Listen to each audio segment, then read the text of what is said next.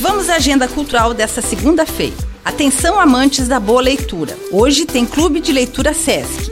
Encontros mensais com debate sobre um determinado livro. O SESC fornece um exemplar do livro para cada participante. Desta vez, o clube vai apresentar Sabor de Amora, de Liene Colasso Paulo. O encontro para adultos e idosos é às duas horas da tarde na biblioteca, que fica no primeiro andar da sede do Sesc Joinville. A entrada é franca.